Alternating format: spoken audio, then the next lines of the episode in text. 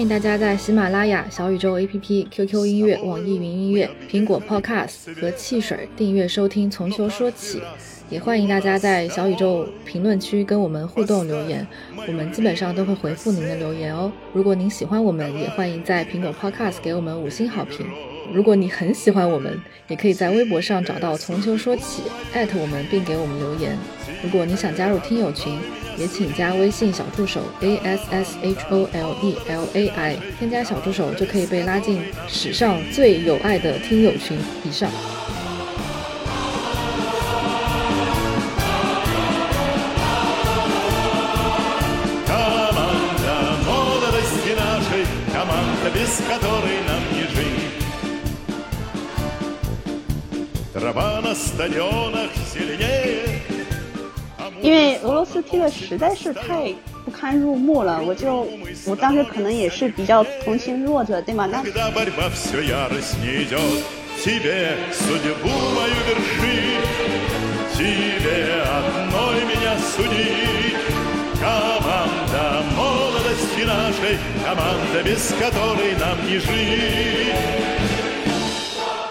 俄罗斯人会觉得足球和冰球差不多，都不是都有守门员嘛，然后都是球员在场上打架，对不对？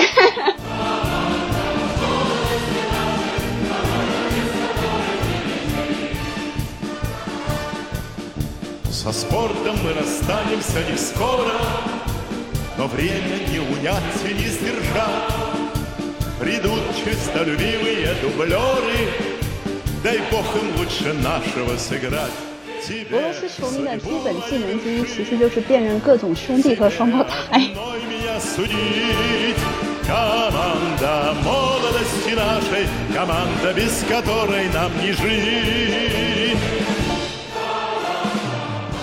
俄罗斯媒体真的是，体育媒体真的是，从我来看，你说是一股清流，我觉得他们是一股泥石流。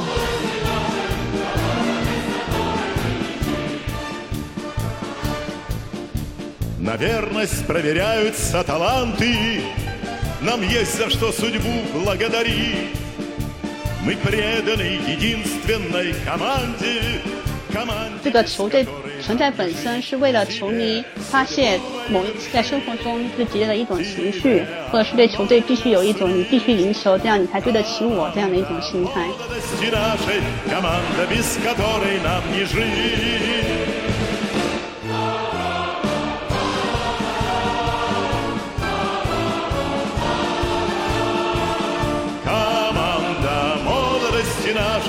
Hello，大家好，欢迎收听新一期的《从球说起》，我是阿暖来，我是笛子。这一期的嘉宾呢，请到了我的看球小伙伴之一。我们的属性是。呃，在某些小众属性上是非常难得的重合了。我们两个都是乌拉圭球迷和俄罗斯球迷，我们俩在一起看了将近十年的俄超，这中间的血泪史，我们就呃请小一来跟我们一起分享一下。欢迎小一，那就请小一跟大家打个打个招呼吧。嗯，Hello，大家好，我我是小一，嗯，我是俄罗斯足球的职业黑，所以今天其实我是来劝退的。对，一个避雷指南。嗯，小一现在在美国，就我们节目之前连线了非常多在欧洲的嘉宾，但这是第一位我们连线的在美国的嘉宾，也是 比较难得。对，在美国的，然后喜欢乌拉圭、喜欢俄罗斯的球迷，对我自己也觉得很神奇，所以我从来不在日常生活里跟人提起我会看球，因为实在是太难解释了。就是 football 到底是什么这个问题吗？就在美国，你要跟别人解释，对我喜欢 soccer，这不是 football，就就会我说 soccer 这个词的时候，我都觉得有点有点羞辱我自己，不知道为什么。被美国人羞辱了，我也觉得。对，哎，那你平时会伪装成什么球迷吗？我一般都伪装成啊，我们本地的一个美职联赛的一个球队的球迷。我还他，我还去摸过他们的队长，是什么达拉斯还是什么？不不不不，不是达拉斯，呃，叫休斯顿迪纳摩。休斯顿迪，你是这个名字，你是因为这个迪纳摩的名字才去支持他们的吧？假装他们是内政部。其实是这样，休斯顿这个迪纳摩其实和嗯，就很多东欧球队的迪纳摩球队没有关系。它这个迪纳摩其实来自 Dynamics，就是跟休斯顿本地的很多农呃能源企业是有关联的。所以我个人认为它其实应该被翻译成其他的名字。嗯，其实他们发音也不是迪纳摩。哦，嗯，对，其实是戴戴纳摩。对，戴纳摩，戴纳摩可还行。戴纳摩。对，所以我一直觉得他们应该被翻译成其他的名字，但是呢，大家都叫迪纳摩，我也就跟着叫了。他们以前的队长很帅，是个华裔，嗯，我当时很喜欢他，但他退役了以后呢，就粉的比较少一点，也因为实在是太忙了。后来，那我们就从，哎，其实我一直都不知道你是怎么喜欢上俄罗斯国家队和你曾经的第二主队。呃，莫斯科中央陆军的，我从来都没有问过哎。这个呀，这个呀，啊，我其实我想想啊，从哪里说起呢？那么就是应该是二零零八年的欧洲杯吧。嗯。可能很多人第一次听说俄罗斯足球就是二零零八年欧洲杯那年，阿尔沙文特别的火。嗯。但是，嗯，其实之前我我也我也看球，但就是相当于路人这样子。哪个强队，嗯，哪个哪个队帅，哪个比较强，或者比如说哪，我比较我比较喜欢门将，所以哪个队门将比较有名，我都会看一看。然后偶尔也跟我朋友看看，比如说五大联赛，看看英超，看看意甲这样子。所以我没有就是认真的追过足球。但那年其实二零零八年，我对俄罗斯国家队一无所知，我甚至不知道他们有国家队。我看第一场其实是 跟他们没有任何的关系，真的。我当时呃，当时看赛程还想，哎，这第一场我时间比较合适，我看一下。当时是西班牙对俄罗斯国家呃俄罗斯那一场小组赛。我当时还在想，俄罗斯居然有国家队，我怎么从来没有听说过这个队呢？现在想起来，那是多么大的一个劝退的 flag。对，就是你没有听说过他，这是有原因的。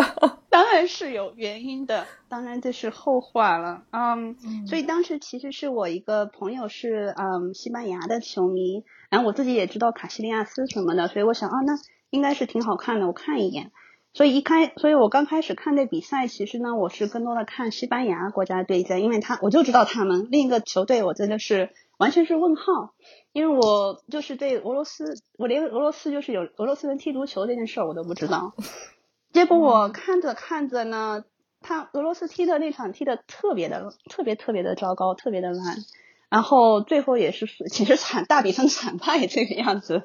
但当时俄罗斯队有一个前锋，啊，名字叫做罗曼泡芙柳琴科，可能很多人也听说过他。他在那一场是在 唯一进了一个球，因为俄罗斯踢的实在是太不堪入目了。我就我当时可能也是比较同情弱者，对吗？那当年西班牙也很强，也是夺冠热门，我就觉得，哎呀，他们好歹进一个吧，就是。踢得像样点儿，我也不至于睡着，对对？结果呢，嗯，所以那场印象，我唯一留下最大的印象就是进了唯一一个球的帕夫柳琴科。然后就比较可恶的是，这个人长得特别的好看，他嗯是个高中锋，高中锋，然后当时也是二十多岁，正值巅峰期，然后可能整个俄罗斯队就他一个人能看，还有一个是门将。阿金菲耶夫，确定？你确定？为什么？为什么要？因为为什么呢？因为俄罗斯踢的太弱了，阿金菲耶夫整天就在镜头前面晃，就是全都是给他镜头，因为就基本上被围攻嘛。当时我就觉得，因为我也比较喜欢门将，我觉得哎呀，这门将好可怜啊，咱们这些人能不能给力一点？然后就就比较同情他，所以这两个人其实给我留下了非常深刻的印象。然后我就也不知道，也不知道哪根筋抽了哈，我我只能这样形容我自己，我真的觉得千不该万不该做的就是我跟着俄罗斯看了接下来两场小组比赛，嗯，结果他们在第一场踢的这么一塌糊涂的情况下，居然两场连胜，小组突围了，简直像奇迹一样。其实我当时是完全是小白，我当时其实不知道的是，嗯，阿尔沙文本来是队里的绝对主力，结果呢，这个人，嗯，他他有各种各样的问题，但他就是在预赛的时候吃了红吃了禁赛，所以他第一场就没事。所以后来他，所以特别，这是我后来才知道的。所以我在想，哇，这个这个这两场踢的还可以，然后我是不是那那既然小组突围了，我就他们还挺有感情的，那我就再跟着他们再看一场吧。反正当时他们小组突围，后来就遇到的是荷兰，嗯哼，当时他们也是荷兰也是夺冠的热门吧，应该。我在想啊，这肯定不行吧？就想他们这个可能之前运气好，然后就我就跟着跟着他们看了那场非常经典的对荷兰，嗯，他们踢赢荷兰的那场比赛，只能说是一场圈粉吧。那场比赛确实非常的精彩，也是我我看了他们后来看了他们这么多年，也是我可以说绝对是最佳比赛的。最佳比赛之一，如果没有二零一八年世界杯的话，嗯，那绝对是最好的一场比赛。那场比赛真的像梦一样。所以世界杯，你觉得哪哪场比赛会比会比这场对荷兰的要好？这个就是完全是我的主观私货了。说实话，嗯，俄罗斯这个世界杯。有一半是运气，另一半是赌场加成。他们的怎么说呢？精神属性比较高。从我自己的角度上来看，我觉得最最值得一看的就是最后一场对克罗地亚。嗯，哦，点球点球惜败的那那场。对，当时嗯，其实真的是非常可惜，我到现在都觉得真的非常非常可惜。但是从比赛的精彩精彩程度上来说，这场肯定是比不上零八年欧洲杯的，因为二零一八年的俄罗斯国家队和零八年相比，真的是天与地的差别，所以就水平不在一个水平上。嗯，虽然这样说可能不太好，但是比赛的就精彩程度和比赛的水准根本就不在一个层面上，和零八年比起来。但是从我自己的就球球迷的角度上来看，那场绝对就是说，可能是我看球以来就是最有感情投入最深的一场比赛，就是对对克罗地亚那一场。嗯嗯，所以那大概就是这样，这就是为什么我零八年入坑都怪荷呃都怪荷兰那一场。我可能他们如果当时输给荷兰，我可能不会就是说就一脚踏到坑里面出不来这样子。是，对，嗯，大概就是这样的。对，二零一八年确实那个时候说起俄罗斯国家队，我觉得大家可能印象还是挺好的。毕竟队里有很多人后来，嗯，比如说阿尔沙文真是一战成名，还有比如说罗曼帕夫柳琴科，还有嗯尤里日尔科夫。嗯。这三个可能当时，嗯，还有阿金费耶夫表现其实也很好，当时好像也有很多人在说他应该转会，嗯，所以后来就这一批零八年的零八年的人，嗯，后来好多去了英超，所以可能英超球迷对有一些俄罗斯，嗯，运动呃俄罗斯球员会比较熟悉一些，嗯，那这个就是大概的入坑过程，然后啊就。没有过过一天好日子，出道即高光 就是这个意思啊！真的是，真的是，我现在回想起来，真的，嗯，有时候觉得真的是一念之差吧。现在想起来就是后悔。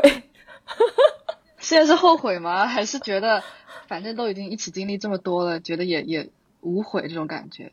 我本来是想好二零一八年看完世界杯就彻底毕业的，啊，还能这样想。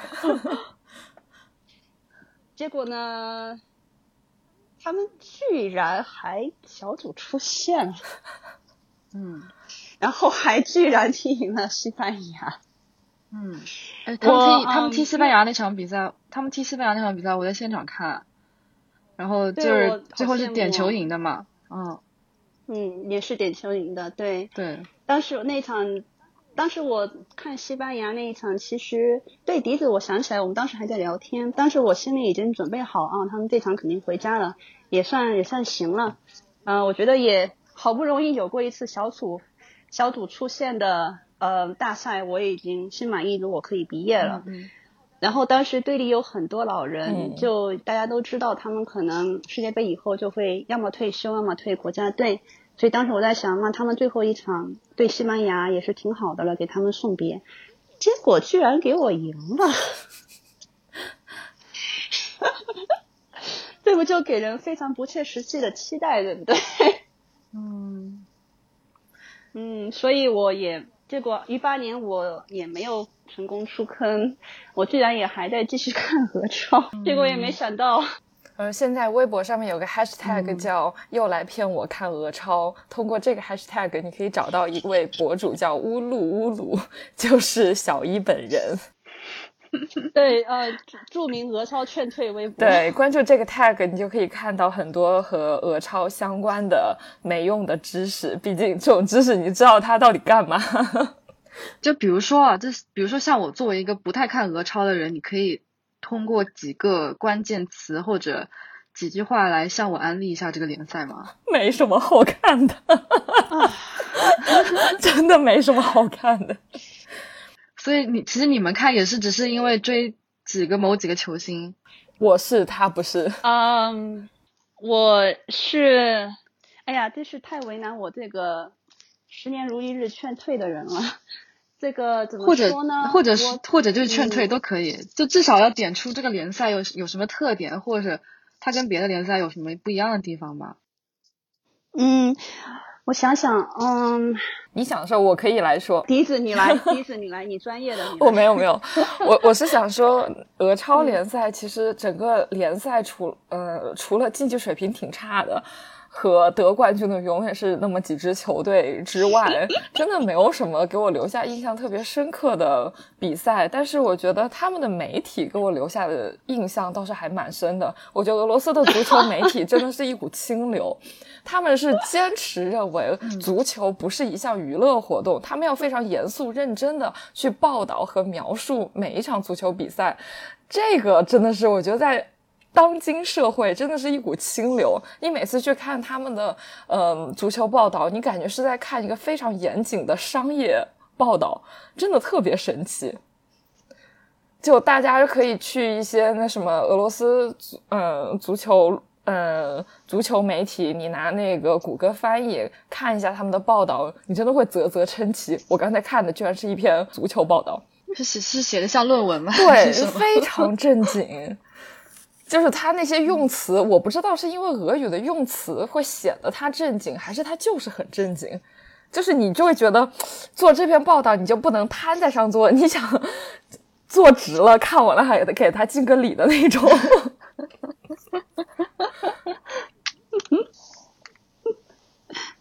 这个我觉得，嗯、这个其实除了足球媒体以外，俄罗斯的体育媒体一般都是这个调调。嗯，因为，嗯，我觉得这个可能跟他们以前在苏联时期就特别注重以体育来提升国家形象，嗯，这个是就当当时的习惯，可能是留留下来这个习惯。对足球，其实呢，其实可以这样说，俄罗斯人其实不是很很 care 足球。对，他们对于足球的态度，一般来说都是哦，没什么文化的人看。所以嗯，但是呢，对于俄罗斯，就是苏联解体之后，俄罗斯的嗯足球来说，可能最重要的一个点就是二零零四年还有二零零七年，他们两个俱乐部，一个是莫斯科中央陆军和圣彼得堡这尼特，他们夺了两个嗯，就是欧洲的奖杯。联盟杯冠军。所以这个其实是对当时还叫联盟杯，嗯这个其实让俄罗斯人也意识到，原来我们的足球还可以看，还就是说有什么就是有值得炫耀或者是有值得自豪的东西，所以对他们来说，其实是一个呃很重要的意识上的呃怎么说呢？在意识上的一个转变，其实这个也可以就是连接到二零零八年他们的嗯欧洲杯取得巨大成功以后，就民众对足球的兴趣马上提高。当时真的是我听就是当时呃在俄罗斯的人说，真的是全民看球，尤其是对荷兰的那一场比赛，因为平时根本对连连足球和冰球的区别可能都不不太懂的，这个太知道的真的有点人，大，可能都会。嗯，还还还真的很有意思。有些俄罗斯人会觉得足球和冰球差不多，都不是有都有守门员嘛，然后都是球员在场上打架，对不对？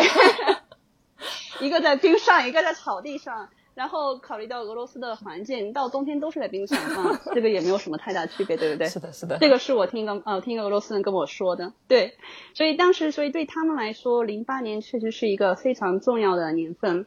那一年以后，很多人就是说对足球的兴趣大大提升，然后也对就是真的是对自家的球员，对俄罗斯自己的球员更感兴趣。之前的话，看在俄罗斯看球的人很多都会去看五大联赛，因为觉得。俄罗斯国内联赛谁看啊？对不对？对，可能就嗯，可能就更喜欢看一些豪门啊，质量更高的比赛。对，所以我觉得这一点来说，零八年欧洲杯真的非常重要。但是之后呢，就是血泪史了，因为他们没有进南，没有进南非世界杯。嗯，所以真的就是大起大落这样的。嗯，对，我们刚才说什么来着？呃，俄超。对，就俄超要怎么介绍俄超？我觉得要要不你就用之前你写的那个微博，呃，莫斯科的六支球队，来大概介绍一下俄超生态。我觉得这个还挺重要的，因为俄罗斯幅员辽阔，大家知道，但是呢，呃，莫斯科基本上三分之一的俄超球队都在莫斯科和莫斯科附近。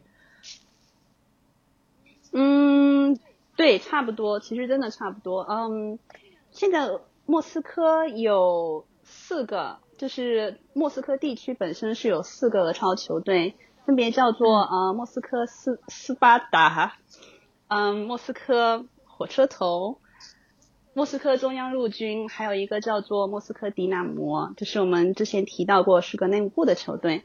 嗯，还有一个在也算属于大莫斯科地区的一个叫西姆基的一个非常小众的球队，嗯，西姆基。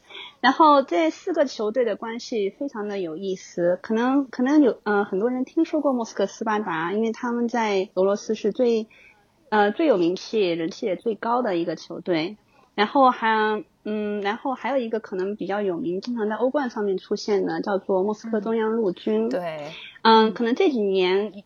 对，可能大家都嗯对这两个球队的名字，可能主要是莫斯科中央陆军上他们踢欧冠踢的比较多。对，还有就是这几年的话，莫斯科火车头可能也嗯可能也大家也在欧欧冠上面听说过。另一个莫斯科迪纳摩以前很厉害，在苏联时期是科格博的一个球队是这样的，但是呢嗯后来就是没落的比较厉害，就很久没有踢过欧战了，也没有拿过冠军这样子。是的。所以这四个球队其实互相。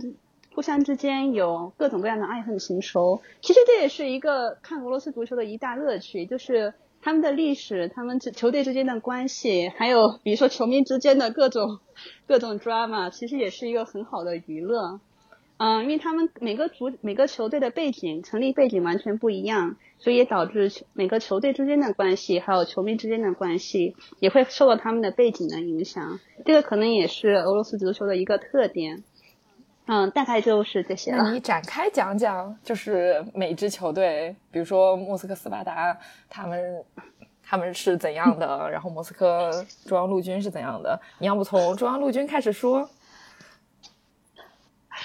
莫斯科中央陆军呢，就是大家可以从可以从字面意义上理解，这是一个原本属于俄罗斯国防部的一个球队。嗯，他们本身因为他这种官方背景，所以。苏联时期有人喜欢，也有人讨厌他们。嗯，与之相对的是莫斯科斯巴达，他们是呃号称人民的球队，就是并没有呃政府或者是官方的背景。他们原本是一个工厂的球队，呃是个肉类加工厂，所以他们现在经常有人就是把他们和肉啊培根或者是猪联系在一起。他们其实自己的。自己的一个官方，嗯，偶呃，官方吉祥物是个猪猪，他们也卖各种各样的猪猪周边，非常的可爱，我可以给大家安利一下。嗯，然后莫斯科斯巴达非常的受欢迎，主要也是因为它没有官方背景，所以就是，嗯，从人民大众来啊来看呢，他们就是属于人民的球队，然后所以与之相对的这个球队和任何有官方背景的球队关系都非常的差劲。也其中一个例子就比如说莫斯科火车头。这个也非常的直白，他们的他们的呃球队的老板是俄罗斯铁路局，所以他们其实是铁路局下属的一个部门。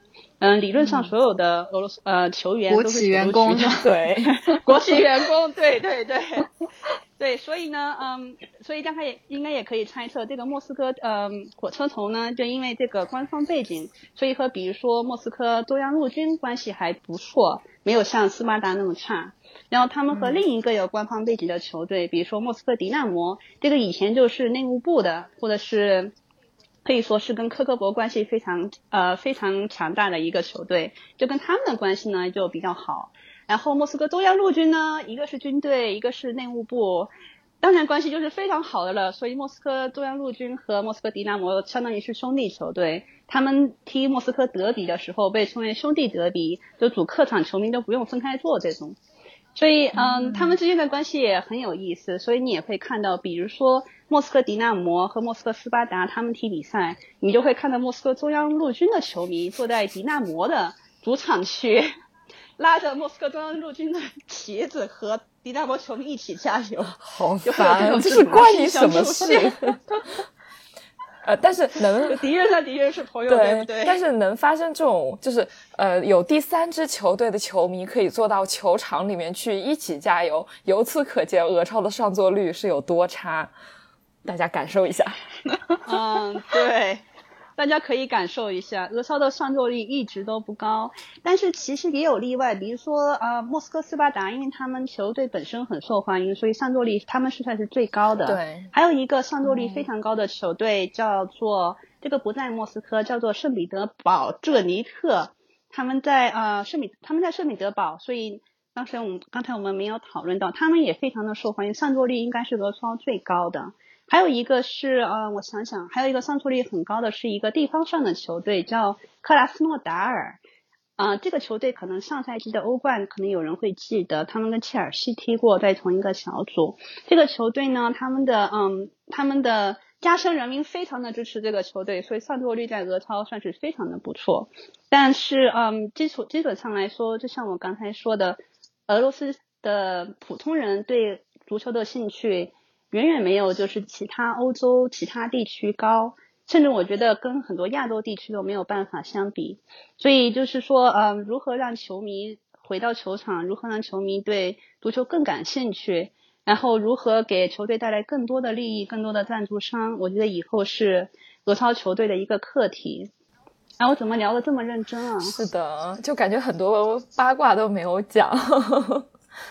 就我补充一下，八卦就我我我先补充补充一下关于斯巴达这个问题。就斯莫斯科斯巴达受欢迎到什么程度呢？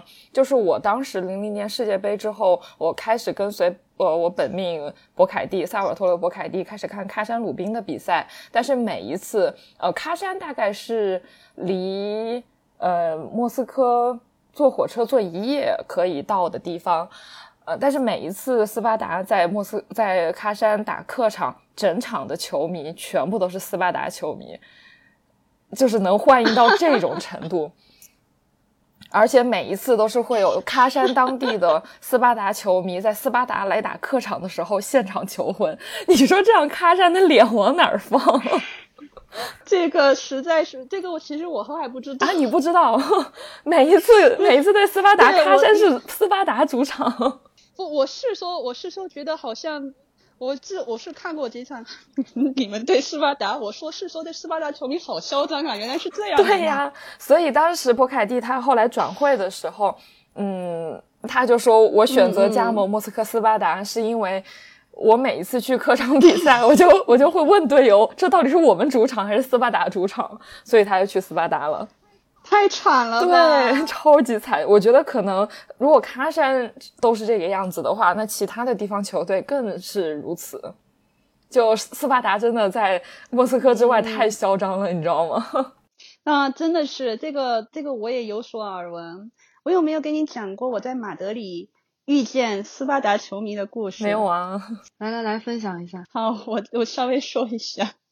我在嗯，二零一八年的时候，我去了嗯马德里看皇家马德里对莫斯科中央陆军的那场欧冠比赛。然后那天晚上我在马德里散步，然后我我当时戴着陆军的围巾，然后在在一个圣诞树前面拍照。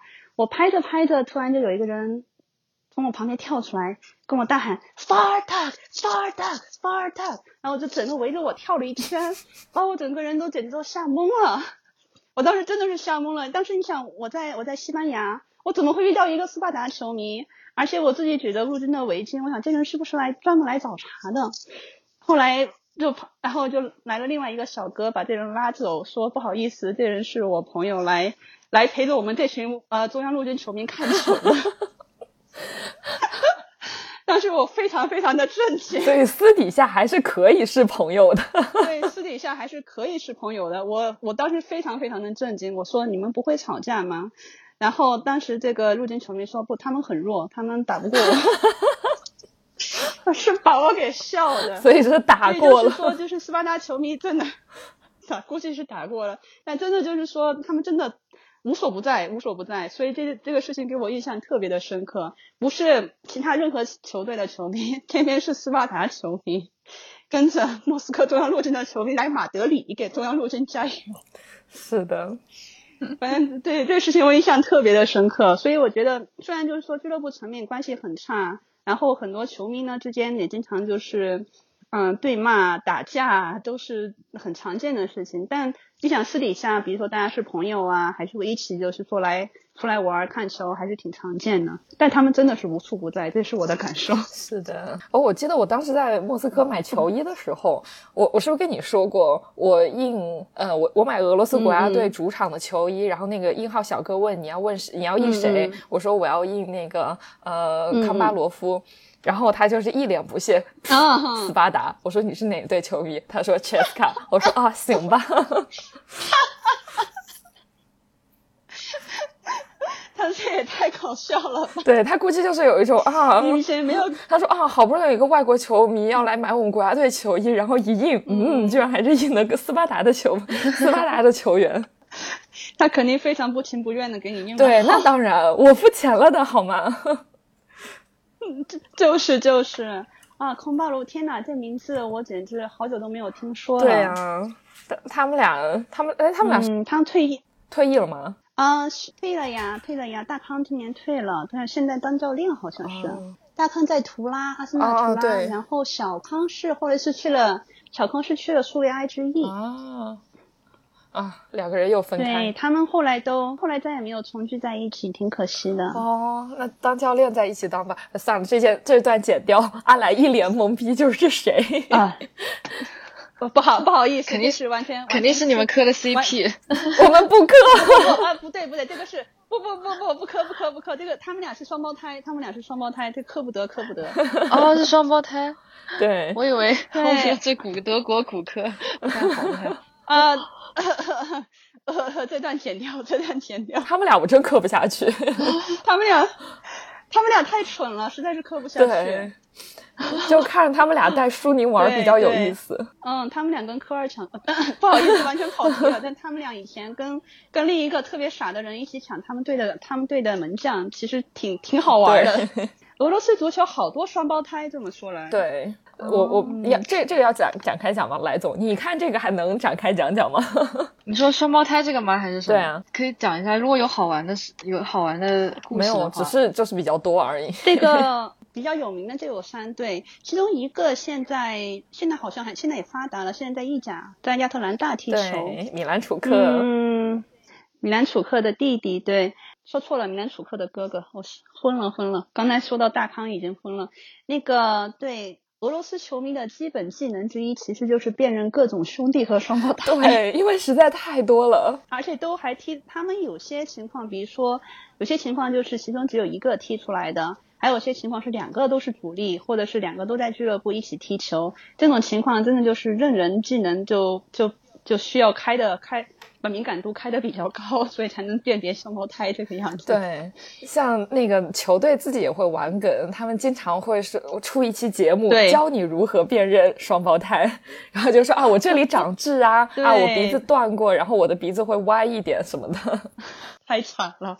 对，那个二零一八年国家队啊，二零一八年世界杯的时候。我记得俄罗斯国家队官方就推出过教你如何辨认米兰楚克双胞胎，嗯，这个其实也是很有意思，嗯，这个在其他国家还挺少的。对，像俄罗斯一起进过国家队，大康小康有一起，就是康巴罗夫兄弟，他们有一起进过国家队吗？反正他们之前是一直没有，啊、他们之前一直都是在斯巴达一起踢球啊、当然他们是呃迪纳摩青训，但是后来又去了斯巴达踢球。嗯嗯，然后斯巴达队内就是会辨认一下，但他们两个人还蛮好辨认的，就大康脸会头会大一圈儿，我我觉得是大一圈儿，反正我看我就是一眼能看出来谁是谁。然后还有另外一对更有名的就是，哎，这个你来说吧，你们的人，啊，另外一对，另外一对可能确实呃更有名一些，叫别雷祖茨基兄弟，两个人都是后卫，两个人都是踢中卫的。他们是在嗯在莫斯科中央陆军是比较传奇的存在，他们也同一个时间进过国家队，甚至他们里面的哥哥瓦西里，他曾经还是国家队的队长。嗯所以这个可能有人嗯在欧冠或者是在国看大赛的时候见过这两个人，他们两个非常好辨认，因为嗯哥哥瓦西里呢其实比弟弟矮一点，然后哥哥的鼻子断过六次，所以他鼻子现在都是歪的，对，六次，对他。这个其其实他们俩长得就是呢，嗯，长得还是很像，但就因为这个歪鼻子，所以非常的好辨认。他们是双胞胎里面最好辨认的一对。还有就是，嗯，还有就是比较神奇的是，现在这个双胞胎之一的弟弟阿列克谢现在在莫斯科中央陆军当主教练。所以，如果有人对中央陆军感兴趣的话，看他们的比赛就会看到弟弟在场边一脸漠然，非常佛系的，呃，跟球迷一起看比赛。哎，那哥哥现在还在给，呃，给那哎给那谁当助理教练吗？那谁呀、对啊，呃，咱们这段掐掉吧。不是那个哎叫啥来着？对不起，对不起，我先磕一个，因为之前在 Vetis 没有没有啊、对，荷甲的维迪斯阿纳姆，嗯，当助理教练嘛。嗯嗯他们俩一起在当那个斯卢斯基的助理呃教练。对，那哥哥是这样，哥哥后来他们两个一起后来呃回到了莫斯科中央陆军，啊，然后经历了一系列非常恶心的事情以后呢，哥哥被气跑了。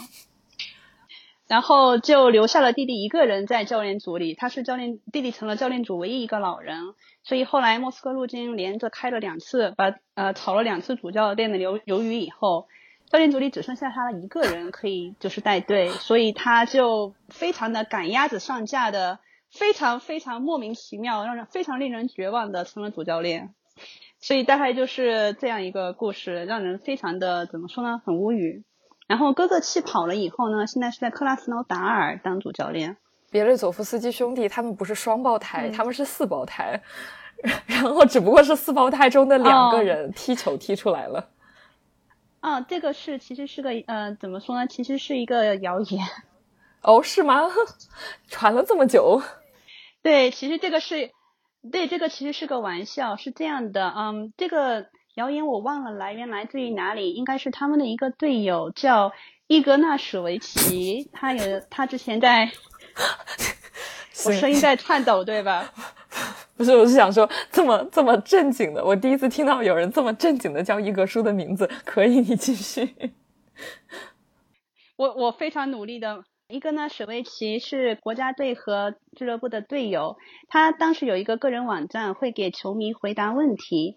一个球迷就在问说，嗯，他不是国家队的，呃就我聊到这嗯对双胞胎，然后呢，一个说开了个玩笑，说他们还有第三个兄弟叫伊万，在一个酒吧里当嗯当当当吧台，然后这个事情不知道怎么就传开了，我当时还差点信了呢。结果呢，后来是双胞胎啊、呃亲自很搞笑的辟谣，他们上了一个节目，就是根据这个谣言。他们其中一个人演了这个第三个兄弟伊万在酒吧里的样子，但其实那个是他们弟弟阿廖沙演的，哦，这样。所以他他们他们自己 cosplay 这个不存在的第三个兄弟，然后就以此来辟了谣。好吧。嗯，对我当时也信了，其实。啊，好吧，就是你刚刚不是说，就希望大家能更关注俄罗斯足球，然后有更多的赞助。的确，俄罗斯足球目前的赞助商都是嗯类类似国企的公司，除了克拉斯诺达尔，是吧？对，这个是没有错的。嗯，不光赞助商，而且很多情况下，球队的 owner 就是球队的老板，就是要么是国企，还有有时候是比如说是地方上政府这个样子。对，所以在俄罗斯呃俄超里面，就私人拥有的球队是非常少见的。克拉斯诺达尔呢是呃是俄罗斯最大的一个零售商，加里斯基，然后他自己组建了一个球队。然后后来这个球队很成功，然后慢慢的，嗯，慢慢的踢大了，最后踢进俄超，还踢进了欧冠，也是一个很传奇的事情。但除此之外，确实，嗯，确实在商业化这一方面，俄超做的非常的不好。他们的，那首先他们看的人就不多，所以转播呢也赚不了什么钱。而且他们之前非也非常的不注重，就是品牌的，嗯，品牌推广这一些。比如说，举个例子，俄罗斯呃，俄罗斯联赛俄超以前是基本上没有办法在俄罗斯国外，就是以呃以这种正版的形式来看的，就是你只能找找那种，只能找那种不知道盗链盗链来看。但是呢，呃，后来也就是去年吧，去年疫情开始之前，他们突然的开窍了，在 YouTube 上面开了一个嗯官方频道。所以就是只要付一点会费，就基本上就所有所有的比赛都能看，找到比较高质量的转播，而且还能有英文解说，这一点我是非常的震惊。但是呢，嗯，我觉得可能他们也开始慢慢的考虑到，就是说做品牌推广，想方设法吸引更多的观众。而且我比较，其实我比较正经的是，我也在 YouTube 上面看他们转播，还居然有人看，还居然有全世界各地来的人用各种语言。就是留言，我个人是当时是比较震撼，因为我觉得这个我一直以为这个可能只有俄罗斯本地或者是比如说东欧地区或者是前苏联地区的人才会感兴趣，但是我在上就是我看这些人看直播聊天，也还看到了不少，比如说来自啊其他欧洲国家，来自美国、巴西也有亚洲的球迷，所以我觉得其实这一方面就是说他们可能也慢慢开窍，希望能就是通过推广联赛。嗯，推广在俄罗斯以外，嗯，以此来吸引更多的赞助商。我觉得如果这一方面能做得更成功的话，也是很好的。但是，我觉得他们更重要的就是说呢，是提升自己的实力，提升国家队的比赛战绩，以此吸引更多俄罗斯国内的球迷，因为这是他们更直接的收入源。啊，又聊得太正经了。是的。但是二零一八年，嗯，之前我们有，呃，有说就是，呃，其实算是俄罗斯足球元年，就这一届世界杯对于俄罗斯足国内足球影响真的是有一个非常大的提升。就是以前可能大家知道啊，我们欧洲杯赢了球，我们赢了，嗯，两座联盟杯，但是对于普通人，他们没有。呃，实际的感受。然后，二零一八年的世界杯，嗯，所有的俄罗斯人，就至少是举办城市的俄罗斯人，他们知道啊，原来世界球迷是这样看球的。原来那些疯狂的美洲球迷，他们会这样追追随自己的国家队，而且会有那么多看 热闹的中国球迷会去看一场和他们没有任何关系的世界杯比赛。对，他们是真实的感受到了足球的热情和魅力。然后后面一个赛季，我记得一八一九赛季，俄超的上座率真是前所未有的高。对，当时嗯，一八一九赛季真的可以说是最火爆的一个赛季了。那个赛季其实还挺好看。嗯，然后嗯，就像你说的，俄罗斯的人其实和。他们足球对于他们来说，对绝大部分来说不是生活的一部分，就是他们可能会觉得，哦，我们城市有个球队，啊，然后那又如何呢？跟我没有任何关系。然后，哦，俄罗斯国家队他们踢的特特别烂，为什么还有人会看他们？有很多人的认识是这个样子。所以，二零一八年其实也是给了这些。就是完全的，呃，完全的路人，所以甚至连球迷都不是的一些普通民众，给了他们一个很好的机会，让他们有机会看到高水平的比赛。我并不是在说俄罗斯国家队，看了一些就是世界，嗯，世界顶级的高水平的比赛和高质量的球迷。嗯，我觉得这一点对于俄罗斯来说，就像你说的，真的是足球元年，可能影响力可能连二零零八年都比不上。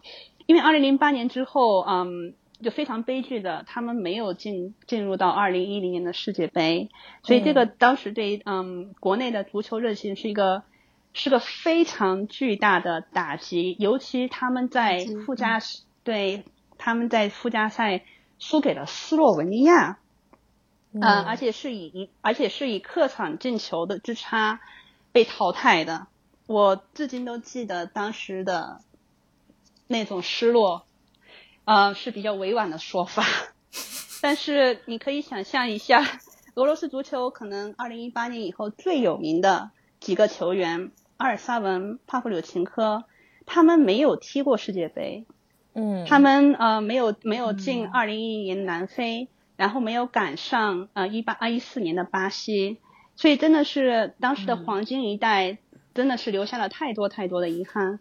然后当时他们的人气也非常的高，所以他们当时没能参与世界杯，嗯，以后对于球迷或者是对于普通人来说，也真的是一个很大的呃。是感受到一个很大的落差，尤其是从零八年的那种狂热，所以我个人认为，就是没有进世界，嗯，没有进南非世界杯，对于俄罗斯足球的发展是一个巨大的打击。他们到后来一直到二零一八年才慢慢的恢复了一些，嗯，怎么说呢，自信心和人气。那可惜呢，就是这次欧洲杯踢的也很，很不堪入目，所以也某种意义上来说。也某种意义上来说，对我来说是非常熟悉的一个过程，就是在某一个大赛踢得特别好，大家都大家都夸来了很多新球迷，然后感觉一切都在往好的方向发展。然后呢，接下来的大赛就突然出现了一个很大的落差，然后又回到了重新被所有人骂这样一个环境里。啊，是的。虐粉虐的很有一套，嗯对，而且你想，俄罗斯的足球媒体又是那么写文章的，然后每次他们在这个时候写的文章，你真的是就是觉得完蛋了，完蛋了，这个星球要毁灭了，就是这种感觉啊。对对，他们都是这个调调，因为嗯，其他足球媒体，因为我主要是在追俄罗斯足球。呃，我五大联赛都很少看，非常的呃，非常非常的不好意思这样说。我以前追乌拉圭的时候多一点，还看五大联赛，现在实在是挤不出时间来。但俄罗斯的媒体就是你看多了就知道，他们就是这种调调，所以很多时候呢，就得。作为一个普通球迷呢，你就得学会不要被他们带的太偏了，因为他们很多时候还会胡说八道。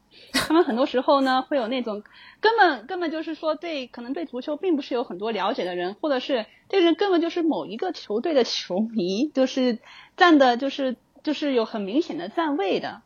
所以嗯，有时候比如说他们这种批判性的文章，或者是透露的那种特别绝望、特别压抑的调子的文章，我一般都选择忽略。这样，对，嗯，这真的，这俄罗斯媒体真的是体育媒体，真的是从我来看，你说是一股清流，我觉得他们是一股泥石流。对，就是你你，我是嗯，他们在在世界的体育媒体里面格格不入。然后一直也没有新的血液或者新的呃模式进驻，其实从某一方面也可以体现出整个体育行业的沉寂或者说落后，因为你连媒体都没有赶上这个时代，那你还有什么可以赶上呢？对，这也其实有一个问题，他们的媒体还有宣传都怎么说呢？非常的非常的嗯。古板，非常的古板，对，就完全跟不上世界的主流，这个我也深有感受。但是，嗯，就是他们整个体育界也大概有是这个样子的。就是我觉得有时候很有意思，是看待，就是看听俄罗斯人聊他们的体育。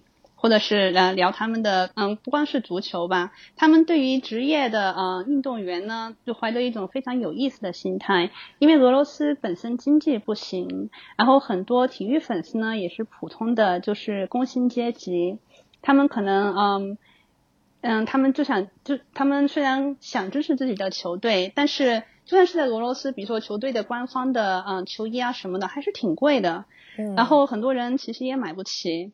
然后在就是说呢，很多人在为生存挣扎，还想方设法支持自己的球队的时候，然后又忽然看到一些球员球踢的不怎么样，然后国家队也不行，他们却拿着就是说可以说从他们来看是天文数字的年薪，还有嗯，你能，然后还有嗯那么漂亮的太太，还经常出国度假。然后还经常被人啊呃吃的稍微好一点的被人夸，就是从很多球迷的或者是从普通人的角度来看，就会觉得特别的不平。就是说你们踢的也不怎么样，凭什么你们拿这么多钱？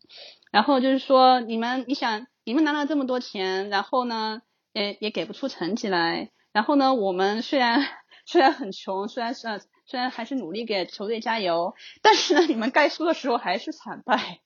那为什么凭什么你们能就是说得到这么好的待遇？还有还要就是说还要呼吁呃，你们虽然踢得烂，还需要需要我们支持，需要我们给你加油，凭什么呢？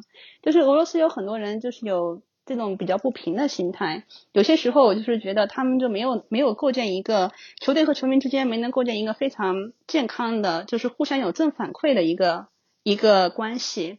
我觉得对于嗯，尤其对于一些。极端球迷比较多的球队来说，我觉得从发展的角度来看，从商业化的角度来看，其实是一个很大的问题。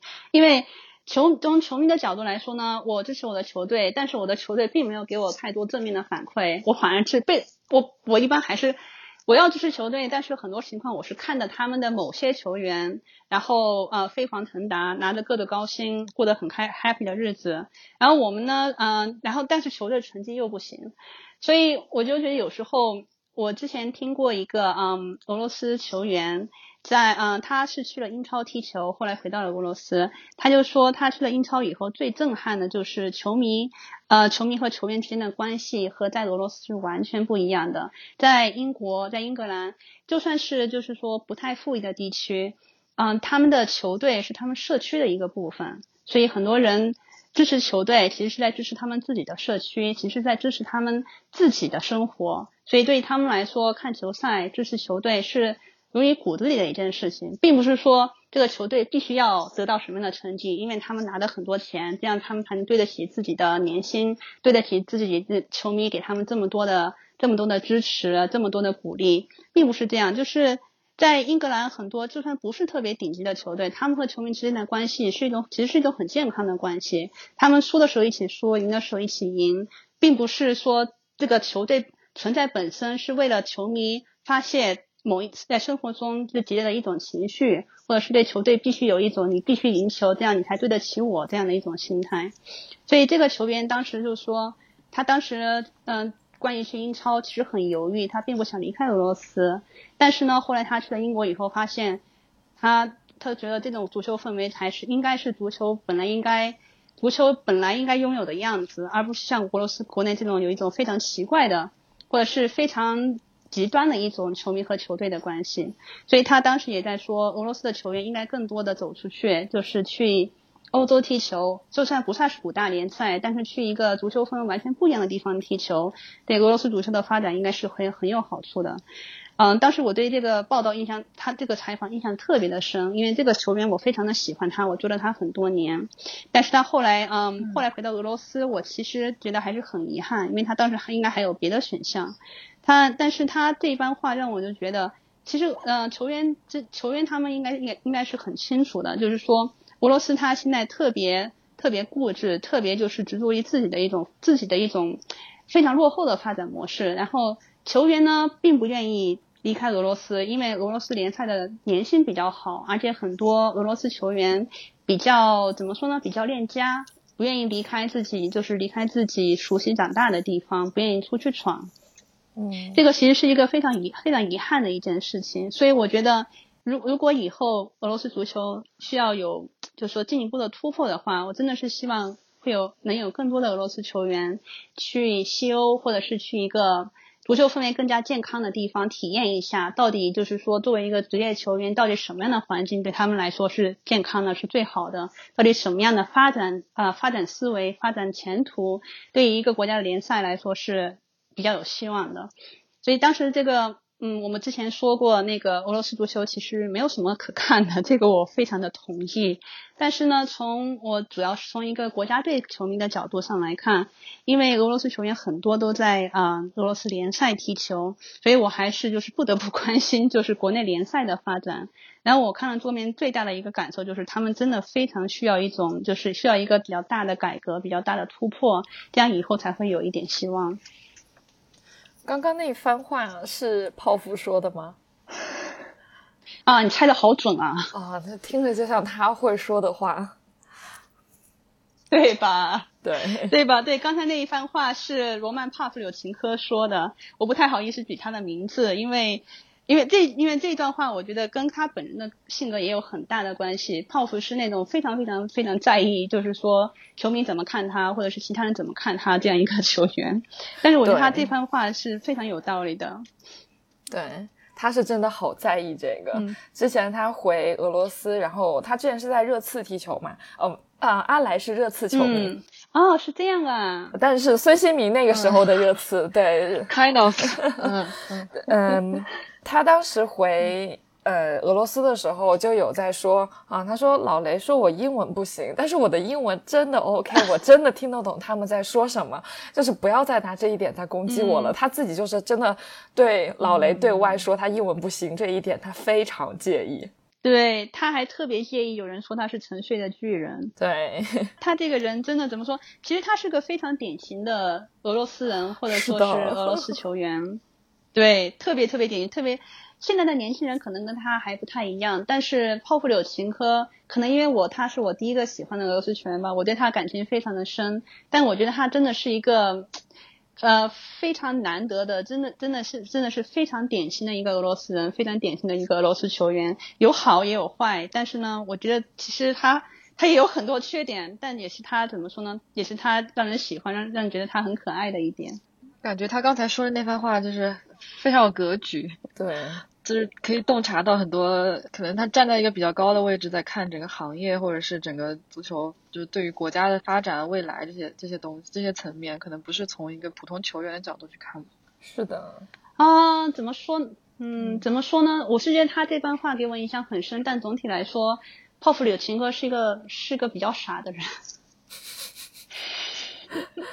一句话打打回原形，不好意思，真的不好意思，因为我也我自己也不太好意思跟人吹说，嗯，吹说泡芙是个就是格局大，或者是怎么说呢，很很聪明的那种。他确实不是，他在，他他他比较傻，而且傻的很可爱。但是这句话，就是他说的这番话，我印象特别的深，因为我知道他说的话都非常的真诚。嗯嗯。好像我我好像从头到尾我都是在劝退，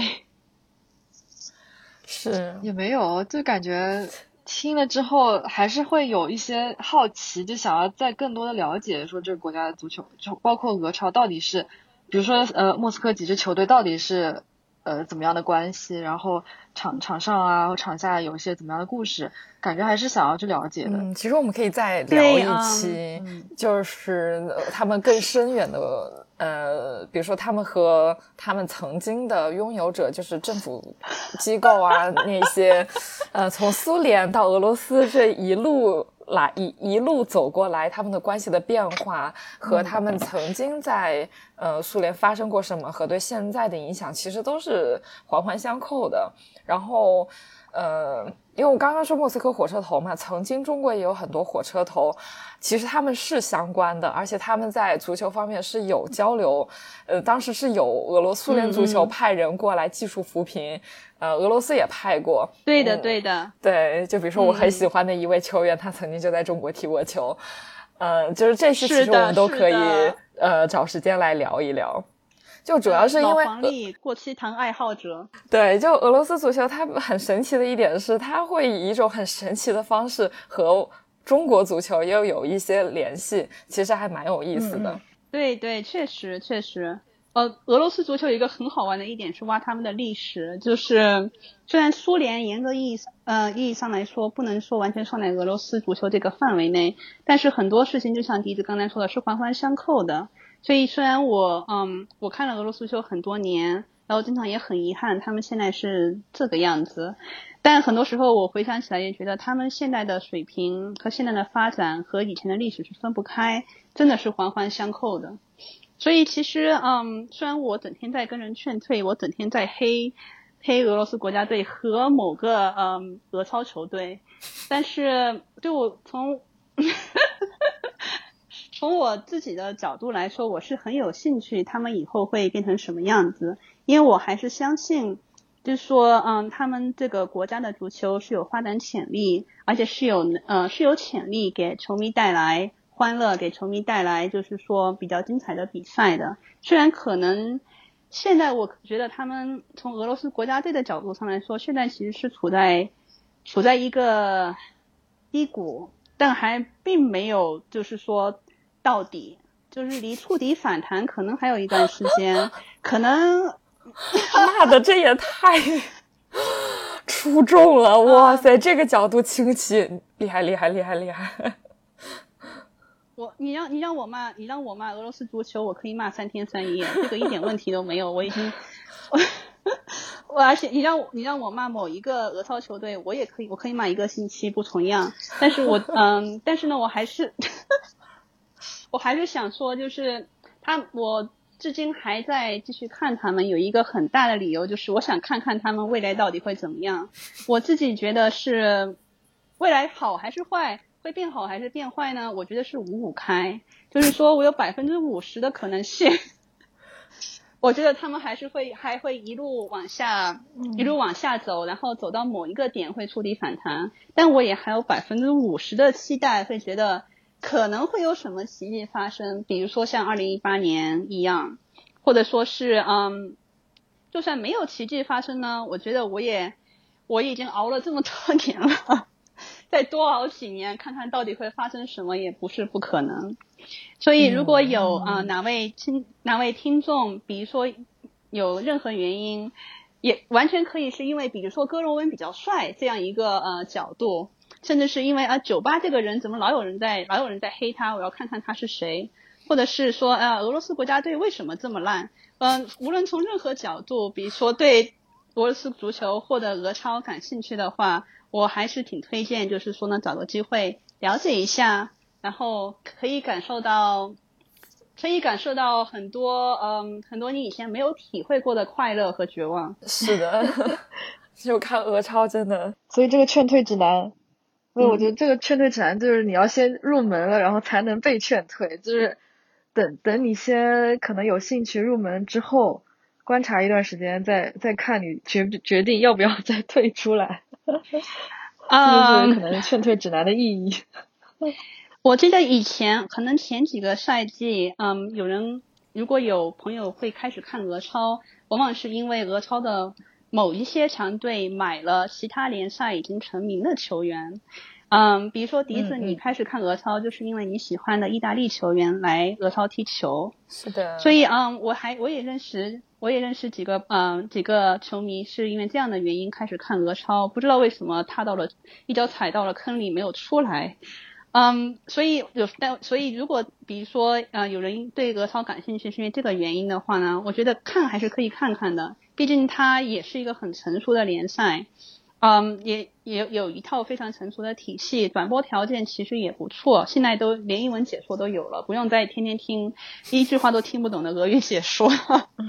是的，对，所以所以如果想有人想就是说入门或者入坑的话，那个门槛比比我们当时开始追的时候是要低了很多很多。当时连社交媒体都没有，让让我想只有官方官方网站。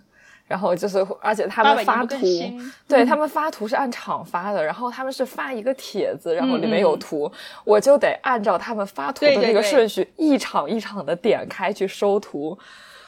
唉，当时连 WiFi 都没有的年代，就是当年当时是 WiFi 都没有，然后我很多时候是靠就是嗯。就是那个网页自动翻译成英文来来看各种新闻，当时连这个条件都没有，我也不知道当时是怎么追过来的。嗯，唯一我觉得看俄超的好处就是，嗯，因为总是看俄超新闻，就是认识了西里尔字母，所以去一七年、一八年去俄罗斯的时候，就非常轻松的读出来这个是什么地方，我说啊，这我感谢俄罗斯足球。对对，这个我也是，我不会说俄语，但是呢，认字我认的其实很快，认球名呃，认球队名字、地名还有人名都非常的快。对，就俄罗斯地铁上面，其实你把那个呃西里尔字母转读成拉丁字母，你把它读出来，其实很多时候你就知道那个是什么东西了。所以就就是对感谢俄罗斯足球的一点。对啊，当时你当时你去呃俄罗斯看球，也真的算是就是你十年看十年俄超的一个集大成之旅了。对我第一次到喀山的时候，我真的整个人 DNA 都在震动。我想说啊，我看了这么久的喀山，我终于来喀山了。而且，就当时那个场景，我真的我还记得特别深，因为是一个特别特别早的航班，然后到喀山的时候是凌晨。嗯，我坐在出租车上，从喀山机场到喀山市区，会经过一片白桦林。嗯，你想白桦俄罗斯，我的妈呀！白桦林。对，然后那个朝阳刚升起来，然后就穿过白桦林里面的呃晨雾和白桦皮会反的那个荧光，哇塞！那一刻我真的有梦想成真的感觉，太美了，好羡慕啊，好羡慕。我以前的人生目标也是去，嗯，也是去看二零一八年的世界杯，因为种种各种原因没有能成行。但是当时笛子在在现场，然后给我各种转播，我当时真觉得好幸福，就是有一种透过朋友的眼睛看世界杯的感觉。是的，而且一八年又没有意大利给我捣乱，就我心态特别平和，我觉得啊，真好。哦，对了对了，我要我要恭喜你们两个的组队这次都夺冠了，对，特别开心。对，这就是从球说起节目组，从球说起的魔力。对 对，真的真的真的真的不容易，真的不容易。当年，对呀对呀，当年曼奇尼还在俄超执教过呢。对呀，对，他在泽尼特嘛，嗯，对，他在泽尼特。啊，现在是想起来好几年前的事情了，也挺开心。他就是后来意大利就是能赢欧洲杯，确实太棒了。是的，而且是被他带着的欧洲，呃，意大利，意大利是冠军，耶！对。啊，那我觉得这一期差不多就这样。如果要聊其他的，从俄罗斯足球到中国足球这一条线，我们可以下次再聊。然后其实还俄罗斯历史上可以聊的人还挺多的，就比如说，呃，俄罗斯呃现在门将的最高奖叫雅辛奖，雅辛他是，嗯，他是前苏联的门将。你是你是逼着我出私货是吧？啊，对。然后俄罗斯在呃。那个阿尔沙文和帕夫柳琴科之前，其实还有更早一代的 沙皇，就可能更老一点的球迷知道，他们曾经在呃西甲的塞尔塔效力，就俄罗斯双子星是卡尔皮和莫斯托沃伊，他们两个故事也是非常的长，而且非常的有趣。我就知道。老黄历，老黄老黄历是最老黄历是最好最好最好聊。对，老黄历是最香的。对，最香的，太香了。那个顺便一提，这个双子星之一卡尔平，这个呃这个人呢退役了以后回到了俄罗斯，然后开始了教练生涯。嗯，他还当过一段时间莫斯科斯巴达的总监，但是呢最后还是回到了就是教练这个 track 上面。他现在在当俄罗斯国家队的主教练。所以，如果哪天嗯有朋友有兴趣的话呢，可以看看下一场俄罗斯国家队的比赛，那应该是欧洲呃世界杯预选赛对克罗地亚，应该可以看到这位曾经的传奇球星在替在替补席上呃大杀四方的样子。卡尔平在斯巴达的时候，真的是经常因为骂裁判、骂对方教练而吃牌。这个是真的很经常。他他这一场俄超还坐在替补呃，还坐在看台上呢，因为他上上个赛季给给裁判扔水瓶被禁 赛。对，也是一个非常暴的。其实嗯，非常暴，就是他很典型的那种嗯暴脾气俄罗斯人，但是他长得非常好看，所以也是有一个落差萌的这样一个看点。对，就是让人忍不住的想原谅他。啊，他已经被原谅过无数次了。对，好，这些都是我们未来的选题。如果大家特别想听哪一个话题，可以在评论区告诉我们，我们可以酌情和小一商量，然后来展开讲讲某一个话题。或者你对俄罗斯足球有什么别的问题，也可以在评论区告诉我们。会有人问吗？这句我会剪掉的。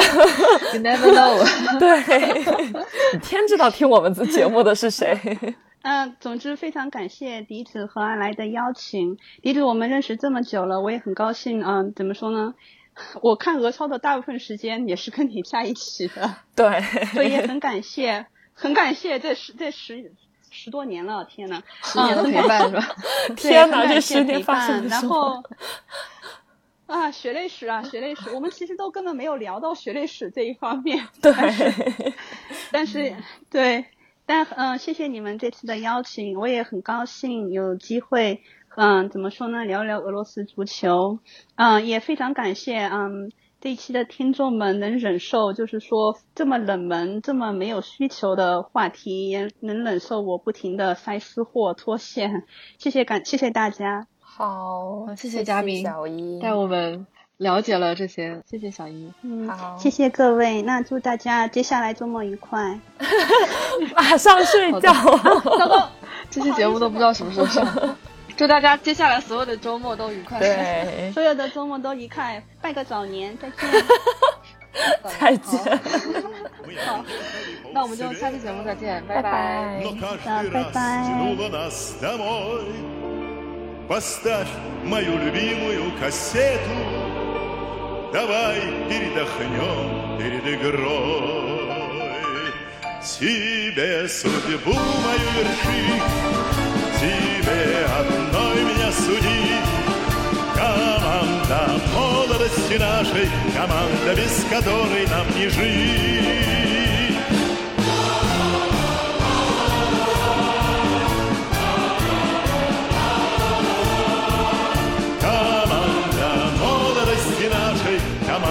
без которой нам не жить. Трава на стадионах зеленее А мудрость словно осень настает Друг другу мы становимся нежнее Когда борьба все яростнее идет Тебе судьбу мою вершить Тебе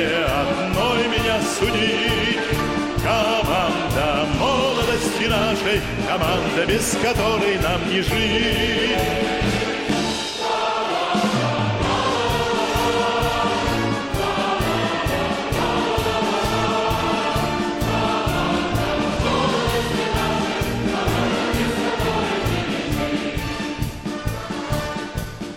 Со спортом мы расстанемся не скоро, Но время не унять и не сдержать.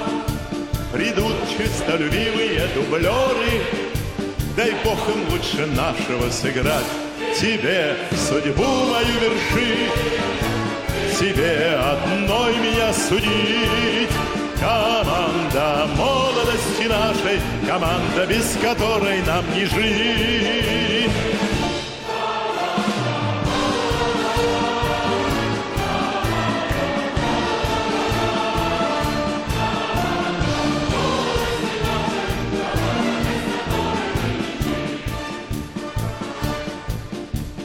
Верность проверяются таланты, Нам есть за что судьбу благодарить. Мы преданы единственной команде, Команде, без которой нам не жить. Тебе судьбу мою вершить, Тебе одной меня судить. Команда молодости нашей, Команда, без которой нам не жить.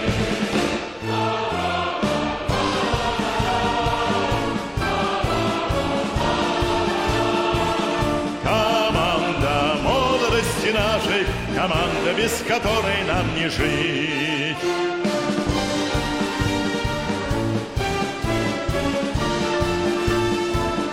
Команда молодости нашей, команда, без которой нам не жить.